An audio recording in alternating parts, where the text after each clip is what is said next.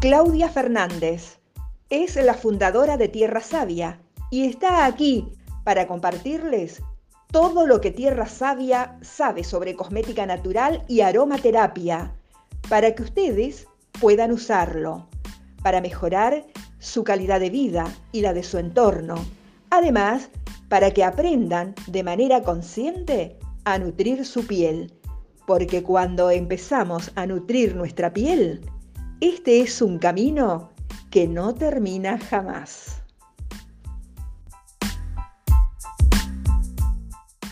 Bienvenidos a un nuevo episodio de Hablamos de Cosmética Natural. Ya vamos por el episodio número 24.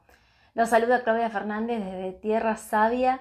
Feliz de poder estar nuevamente con ustedes en este espacio que valoro y que sé que varios de ustedes valoran mucho. Eh, estamos muy agradecidos por eh, el boca en boca que están haciendo. Sabemos que muchos de ustedes recomiendan a su entorno que lo escuchen y también queremos agradecerle a aquellos alumnos y alumnas que se sumaron últimamente a nuestra academia online de cosmética natural gracias a conocernos al azar en Spotify o en alguna herramienta de podcast que utilicen como Apple eh, y se cruzaron con este podcast, escucharon, compartieron nuestros, eh, nuestra misión, ¿no? nuestros ejes, nuestra orientación y en base a eso decidieron sumarse a la academia, así que agradecidos. Hoy vamos a hablar de un tema que es muy importante que se hable, que tiene que ver con el cuidado de la piel respecto al sol, cómo nosotros nos disponemos a disfrutar, en este caso de este lado del mundo estamos próximos al verano, ya en diciembre, y eh, cómo cuidamos nuestra piel del sol. Antes que nada, decirles que la piel se puede cuidar todo el año del sol, pero es verdad que en épocas de verano, estivales o fin de semanas largos eh, solemos exponerla más a propósito tal vez al sol. Antes de adentrarnos, queremos invitarlos a que si todavía no lo hacen, síganos en nuestras redes sociales. Estamos en Instagram, tierra.savia, en TikTok y en Facebook como Tierra Sabia.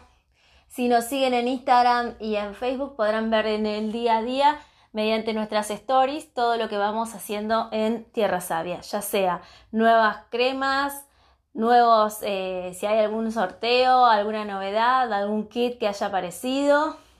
Y también eh, siempre se enteran si hay alguna actualización en nuestros cursos de la academia o si hay algún curso nuevo.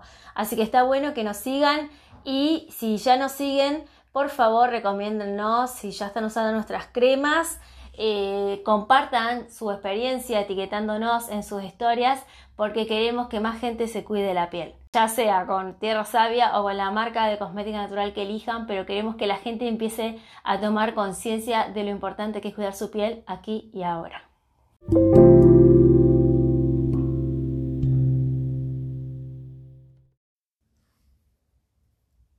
El sol es fundamental, el sol es vital. Sin sol no existiría la vida como la conocemos, por lo tanto es importante tener una relación de respeto con el sol. Podemos, por ejemplo, usarlo en un montón de tratamientos para la piel, donde dermatológicamente se recomiendan baños de sol. En mi caso particular, eh, yo hace más o menos 11 años fui diagnosticada con morfea, que es una enfermedad autoinmune en la cual eh, me recomendaban justamente baños de sol de 15 minutos diarios de cada lado porque la tenía en el área del abdomen en el área de la espalda. Fue algo que ni me di cuenta en su momento, me di cuenta cuando pasaba el tiempo y no se me iban, yo pensaba que eran manchitas, tenía manchitas, puntitos blancos que yo pensaba que eran hongos y no eran hongos y me hicieron una biopsia y saltó que era esta enfermedad llamada morfea. Bueno, en este caso, como en otros casos, me recomendaron baños de sol y fue muy bueno, pero te vuelvo a decir, 15 eh, minutos de cada lado.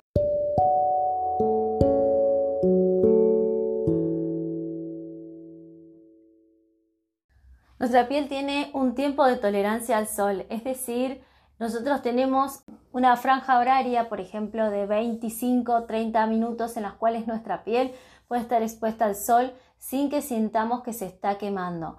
Nosotros tenemos que ser los principales relojes que marquen hasta dónde llega nuestra exposición. Y si vamos a encontrarnos en una situación como por ejemplo las vacaciones o un día de esparcimiento al aire libre, en donde sabemos que por las actividades que vamos a realizar vamos a estar mucho más que ese tiempo bajo el sol, sí o sí debemos usar protector solar. Bien, hay que aclarar que existen dos tipos de protección solar. La que dan los filtros solares físicos y las que dan los filtros químicos.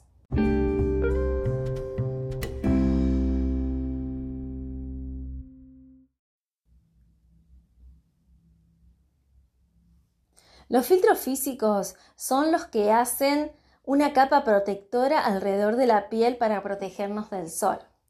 En cambio, los filtros químicos, como el nombre lo indica, están compuestos por ingredientes de una fórmula química que absorben los rayos ultravioleta. Hay que decir que en cosmética natural los filtros físicos que más se utilizan son el óxido de zinc y el dióxido de titanio. El óxido de zinc es un compuesto inorgánico que se forma cuando el zinc y el oxígeno se mezclan. Es usado en cosmética por sus propiedades para producir colágeno, controlar el envejecimiento prematuro y además se utiliza como colorante porque da un color blanco, por ejemplo, a los maquillajes y como un filtro solar físico. Es un filtro solar natural del mundo mineral. Por su parte, el dióxido de titanio es un compuesto químico derivado de la reacción del titanio con el oxígeno. Se puede utilizar también en cosmética para elaborar eh, maquillajes porque le da un color blanco y, le da gran fijación a todos los maquillajes que se puedan imaginar. Y también se utiliza eh, como un filtro solar porque justamente es un eh, filtro solar físico. Por lo tanto, vamos a encontrar, si hacemos una lectura, como siempre les recomendamos, de los INSI, de sus protectores solares que vengan de cosmética natural, y es muy probable que tengan estos dos elementos o por lo menos uno de ellos.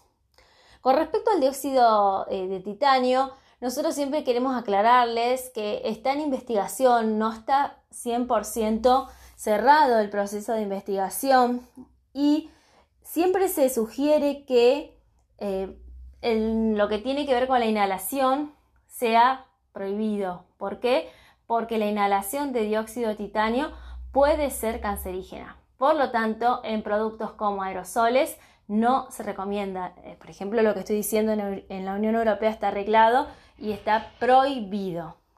¿Qué pasa con el óxido de zinc? Como advertencia, no tiene ninguna de la gravedad que acabo de decir respecto al dióxido de titanio, eh, por lo menos en investigaciones. Sí hay una advertencia para las personas que lo manipulen en el momento de elaborar sus cosméticos y es que deben eh, prevenir la inhalación del mismo porque puede darles afecciones en la garganta, en las fosas nasales y por supuesto deben usar gafas protectoras porque puede darles ardor en la vista. Pero no se han encontrado eh, los riesgos que se nombran en los estudios de, que tienen que ver con, con el dióxido de titanio.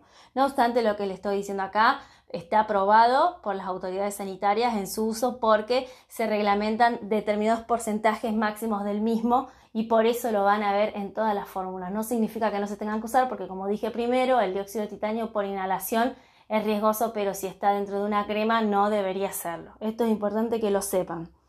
Y bueno, decirles que el óxido de zinc tienen que tener cuidado, como les dije, del tema de la inflamación, pero de la inflamación pulmonar, porque digo, si lo inhalan sin, ponerle que ustedes se dediquen a la cosmética y lo inhalan sin máscara, bueno, les puede llegar a dar inflamación pulmonar. Pero si lo usan en un cosmético, ya sea una base de maquillaje o en este caso, como el tema que hablamos, un protector solar, no les va a pasar nada. Hay que decir que los cosméticos que vienen, digamos, los protectores solares que vienen de cosmética natural, tienden a ser libres de plástico, libres de silicona, libres de parafina líquida o de aceite mineral, que es un derivado del petróleo, y también libres de filtros químicos. Esto es lo que caracteriza un protector solar natural. No obstante, el protector solar natural, al no tener estos ingredientes, puede llegar a ser considerado como un producto no resistente al agua. En el caso de Tierra Sabia, nosotros tenemos una línea de protectores solares a base de aceites naturales, aceites esenciales, flores de Bach y óxido de zinc que dan un rango de protección media. Siempre aclaramos en el prospecto que tiene en la etiqueta trasera, aclaramos eh, la prevención de, de que no es resistente al agua, por lo tanto, para que se sepa. No obstante, les queremos contar, de acuerdo a la experiencia que hemos recibido de nuestras usuarias, que nos cuentan que han usado los protectores solares para ir a la pileta, ir al río y que retocándolo una vez cada hora han notado que el efecto protector seguía teniendo efecto. Vuelvo a decirles, esto es en base a la opinión de algunas usuarias. Dicho esto y teniendo en cuenta de que nosotros no hemos hecho un estudio con determinada cantidad de muestras para decir que es así en todos los casos, mantenemos la sugerencia de que si van a usar el protector solar de tierra sabia para ingresar al agua, tengan la precaución de saber que es un protector que se va con el agua, es biodegradable y además no resiste el agua porque no hay una película que se forme en este protector solar. Justamente de la película que se forma en los protectores solares que son resistentes al agua, que tienen filtros químicos, les voy a hablar a continuación. Si por alguna razón o prescripción médica tenés que usar sí o sí alguna pantalla que sea, por ejemplo, la de 50, que sí o sí estamos hablando de pantallas que son formuladas por laboratorios, ten en cuenta a estas recomendaciones que te vamos a hacer para que sepas que estás usando. Si bien hay muchas marcas de cosmética o de dermocosmética, mejor dicho, que están pensando en hacer sus cosméticos libres de parabenos, eh, libre de algunas sustancias controversiales en lo que tiene que ver con la cosmética ecológica, hay que decir que en dermocosmética se siguen usando ingredientes con, los cuales, con los cuales podemos o no podemos coincidir, pero hay algo que es innegable y es que los ingredientes que utilizan son todos ingredientes aprobados por la autoridad sanitaria, por lo tanto, y por las leyes, y por lo tanto los pueden seguir usando. ¿eh? No obstante, lo dicho, está bueno conocer qué tienen esos ingredientes o de qué se trata. Por ejemplo, si tu protector solar dice que es resistente al agua, lo más probable es que tenga poliacrilate 13, que es un polímero sintético que forma una película sobre la piel, cabellos y uñas. Y justamente esta película lo que hace es que el agua no entre, no penetre, por lo tanto es resistente al agua cualquier cosmético que se haga con este tipo de polímero. Lo mismo pasa si tu protector solar tiene polisobutene. Es un sintético, es un aceite mineral derivado del petróleo. Se usa también como agente de fijación, agente formador de película, agente de control de viscosidad. Lo mismo pasa si tu producto cosmético tiene dimeticone, que es la silicona, es una variedad de silicona.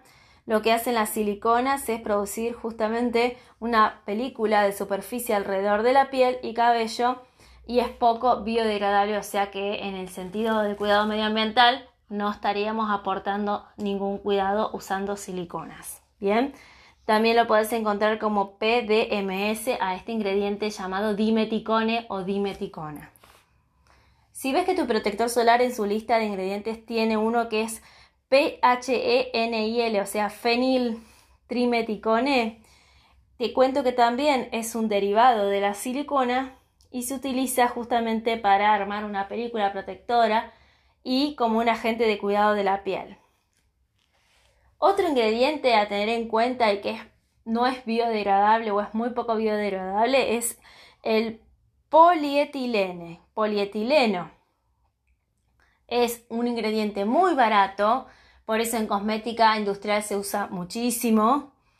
Eh, hay que decir que en una época los exfoliantes venían con micro, microesferas de, de plástico o de polietileno y ya fueron prohibidas en muchos países por las autoridades sanitarias por ser muy poco saludables para el medio ambiente. Si bien a las personas no le hacían nada porque es un producto que se utilizaba y se enjuagaba, sí el daño quedaba en el ecosistema porque sabemos que el plástico y el polietileno tardan siglos en terminar de desintegrarse.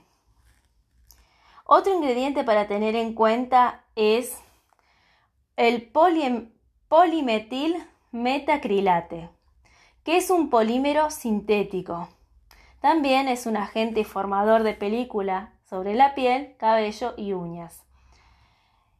Más allá de otros ingredientes que hemos mirado en otros análisis que hacemos de, los INSI, que tienen que ver con sustancias controversiales, acá lo que queremos es que vos sepas por qué un protector solar es resistente al agua y por qué no lo es.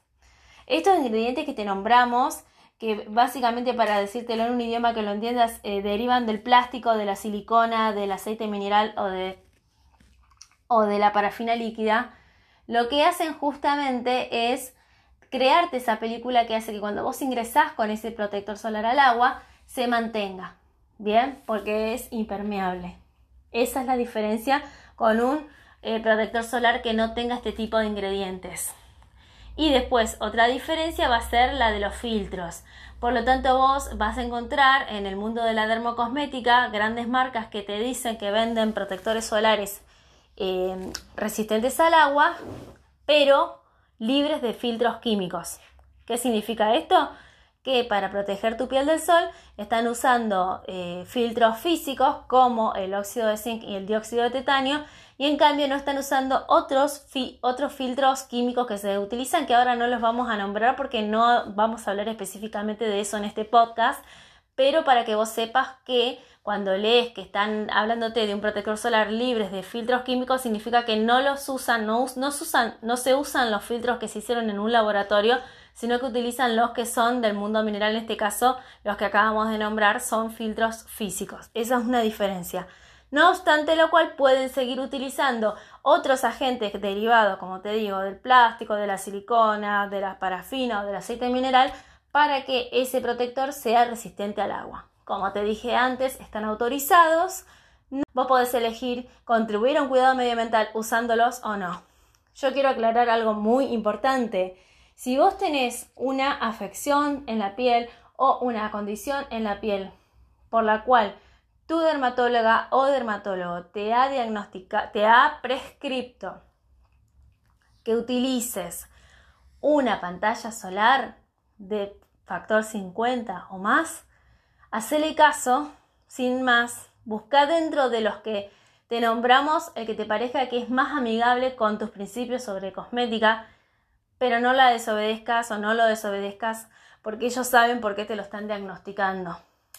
Hasta la fecha, los protectores que se hacen en cosmética natural tienen un rango medio, por lo tanto, si te están diciendo que te cuides la piel del sol con un rango alto de protector solar, no van a ser 100% compatibles con tu situación a nivel piel. Ahora, si estamos hablando del resto de las personas que no tienen ninguna afección dermatológicamente prescripta y que pueden utilizar un filtro solar de cosmética natural, sepan que pueden a partir de hoy empezar a incorporar en su cuidado del sol los filtros solares naturales con filtros físicos y libres de todos los plásticos y siliconas que hemos mencionado que no son amigables con el medio ambiente. Por lo tanto, estamos contaminando menos si elegimos este tipo de protectores solares. Y si alguien se queda con la duda de si superó o no la morfea, les cuento que sí. Esto fue en el año 2010 que la descubrí, pero ya venía hace un par de años estando en mi cuerpo y yo no encontraba el diagnóstico exacto hasta que llegó una profesional que me, que me ayudó a encontrarlo. Y en el transcurso de más o menos 10 meses, eh, con el tratamiento de los baños de sol y, las cremas, y no me acuerdo si también tomé comprimidos en ese momento, pude superarla ya, digamos, eh, cuando miro mi, piel no hay, no quedan esas manchitas, no quedan esas huellas. He protegido mi piel del sol, no solamente la piel del cuerpo, sino la piel del rostro, específicamente después de los 30 años, ¿no? Porque tengo que reconocer que lamentablemente cuando era adolescente no sabía darme cuenta o no No le voy a echar la culpa a la sociedad, aunque en aquella época estaba de moda estar súper bronceado, pero yo no me daba cuenta que lo que estaba haciendo no era eh, beneficioso para mi piel a largo plazo. Entonces, cuando era muy joven, solía tomar sol eh, todos los días y en horarios que no eran los recomendados. Por ejemplo, me iba a tomar sol a las 11 de la mañana, cuando sabemos que hay que evitar el sol en ese horario. Siempre nos dicen tomar los primeros rayos de la mañana o los últimos de la tarde, nunca en el medio, porque son los que más te van a quemar y agredir tu piel. Entonces, hacía esas cosas que son inconscientes y hoy valoro mucho que ya venimos, sobre todo las generaciones más, más jovencitas, ya vienen con otra información, no vienen con los mismos cánones, menos mal, entonces saben que no tiene nada de gracioso quedarse horas bajo el sol solo para parecer más tostaditos. Y saben que, que la piel nos va a acompañar toda la vida y que es importante cuidarla. Y veo cada vez personas mucho más jóvenes comprometidas con el cuidado de su piel y me parece perfecto y lo aplaudo. Y si vos tenés una edad como la mía, estás en los 40 y ves que todavía eh, tenés hábitos con respecto al sol que no son los que te parece que le dan salud a tu piel o estás empezando justamente a ver en tu piel los eh, resultados de no haberla cuidado de la exposición al sol porque te ves más arrugada, arrugado, eh, te ves manchas, bueno, hoy puede ser el momento de empezar a hacer un quiebre en tu relación con el sol y empezás a, empezar a pensar esta relación como una relación de ganar-ganar. O sea, vos ganás con los rayos del sol porque son vitales si te ayudan a sintetizar vitamina D, influyen en tu estado de ánimo, influyen en tu tono, influyen en muchas cosas, pero también eh, haces que gane tu piel porque le das la dosis justa de sol y te vas, te, te guardas o bien si sabes que tenés que exponerte por mucho tiempo, usas siempre protector solar y algo muy importante, lo seguís retocando a lo largo de las horas que tengas que estar expuesta o expuesto al sol. Y no está de más decirlo, si bien todo el mundo te lo va a decir, eh, el uso de eh, gafas protectoras, por ejemplo las gafas de sol, el uso de sombreros o gorros para estos días de mucho calor y de mucho sol sobre todo, porque lo que nos importa acá es el sol, eh, vas a ver que te van a ayudar muchísimo a aminorar los efectos del sol en tu piel. Y no nos queríamos retirar de este podcast sin hablar, porque lo hemos nombrado al pasar hablamos del factor de protector solar, pero quizás haya personas que no entienden qué es eso del factor de protector solar. Siempre les dicen usar factor 50, usar factor 30, pero no saben qué es. Entonces vamos a, aclararlo de manera muy sencilla. Vamos a decir que el FPS o SPF, según las siglas sea en castellano o en inglés, eh, que es el factor de protección solar, nos indica cuánto aumenta la cantidad de tiempo que podemos exponer la piel a la radiación solar sin que la misma se enrojezca. Así, si una persona, por ejemplo, empieza a quemarse pasados los 20 minutos o los 25 de exposición solar, si utiliza un factor solar de, o un factor de protección solar de 10, estaríamos diciendo que va a tardar 10 veces ese tiempo en que su piel se queme o se torne rojiza. Es una explicación muy básica, pero nos parece útil porque mucha gente quizás no sabe de qué se habla cuando se habla de esto que es tan conocido como el factor de protección solar. Así vamos cerrando este episodio que esperamos que sea de mucha utilidad para todos, ya sea para los usuarios de cosmética natural como para los que están pensando en venirse para el lado de la cosmética natural, que siempre los esperamos con los brazos abiertos, y también para las personas que están estudiando cosmética natural o maquillaje natural, porque con lo que acabamos de enseñarles van a poder tomar conciencia de lo que están elaborando y darle de verdad un genuino eh, cuidado del sol a sus cosméticos. Si bien en nuestros cursos lo enseñamos, sabemos que también nos, eh, nos, escuchan estudiantes de otros cursos que se cruzan con este podcast, entonces está bueno que asuman siempre la responsabilidad de elaborar los cosméticos teniendo en cuenta esto y por supuesto los que están metidos ya en este mundo sabrán de que así como hablamos hoy de los filtros físicos eh, llamados óxido de zinc y dióxido de titanio, hay otros filtros físicos que son los aceites vegetales, pero bueno, eso lo podemos dejar para otro capítulo, así no se hace tan largo. Lo que queríamos acá es que sepas por qué tu protector solar es o no es resistente al agua y en base a eso que elijas cuál usar, a conciencia.